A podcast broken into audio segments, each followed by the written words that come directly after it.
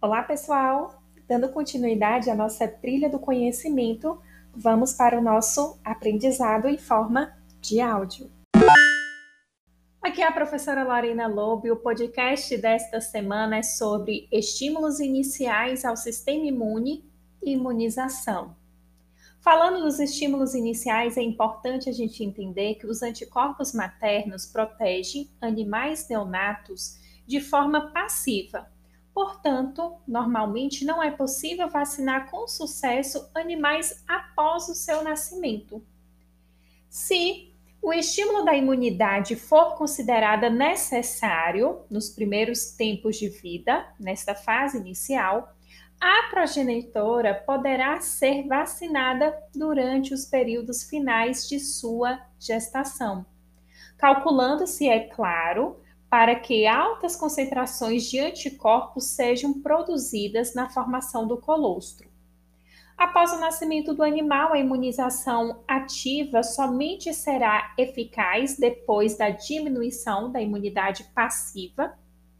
Não é possível prever esse momento exato da perda da imunidade materna, Deste modo, as etapas iniciais de vacinação geralmente exigem a administração de múltiplas doses. Vocês já perceberam isso? Um exemplo: as orientações atuais para as vacinas essenciais de caninos e felinos indicam que a primeira dose da vacina seja administrada na oitava semana de idade, seguida por uma segunda dose após a terceira ou a quarta semana e concluindo com cerca de 15 semanas de idade. Essas não são estritamente doses de reforço, certo, pessoal? Prestem atenção. São simplesmente projetadas para induzir uma resposta primária o mais breve possível depois da diminuição da imunidade materna. Entenderam? O momento ideal para as primeiras vacinações também podem ser determinada pela doença. Algumas doenças são sazonais e as vacinas podem ser administradas antes do surto aguardado.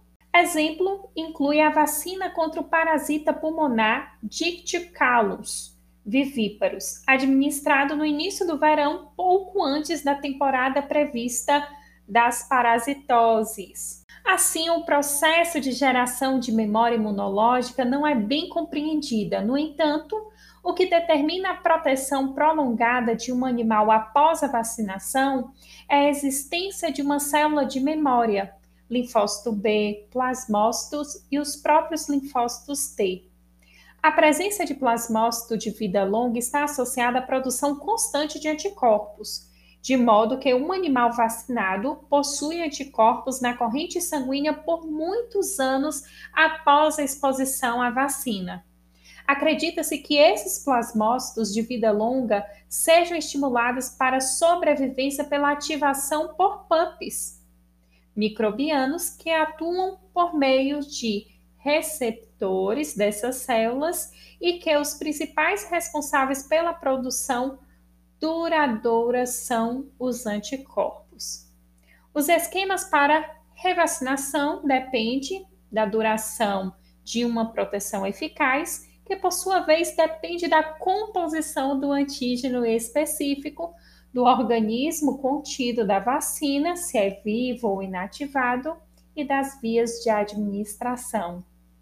Deu para entender aí, pessoal, como é importante todo esse contexto que nós falamos, desde o estímulo inicial dessa imunidade, como também a sensibilização através de uma vacinação, quando ofertar, e, lógico, o processo de revacinação e a duração da imunidade.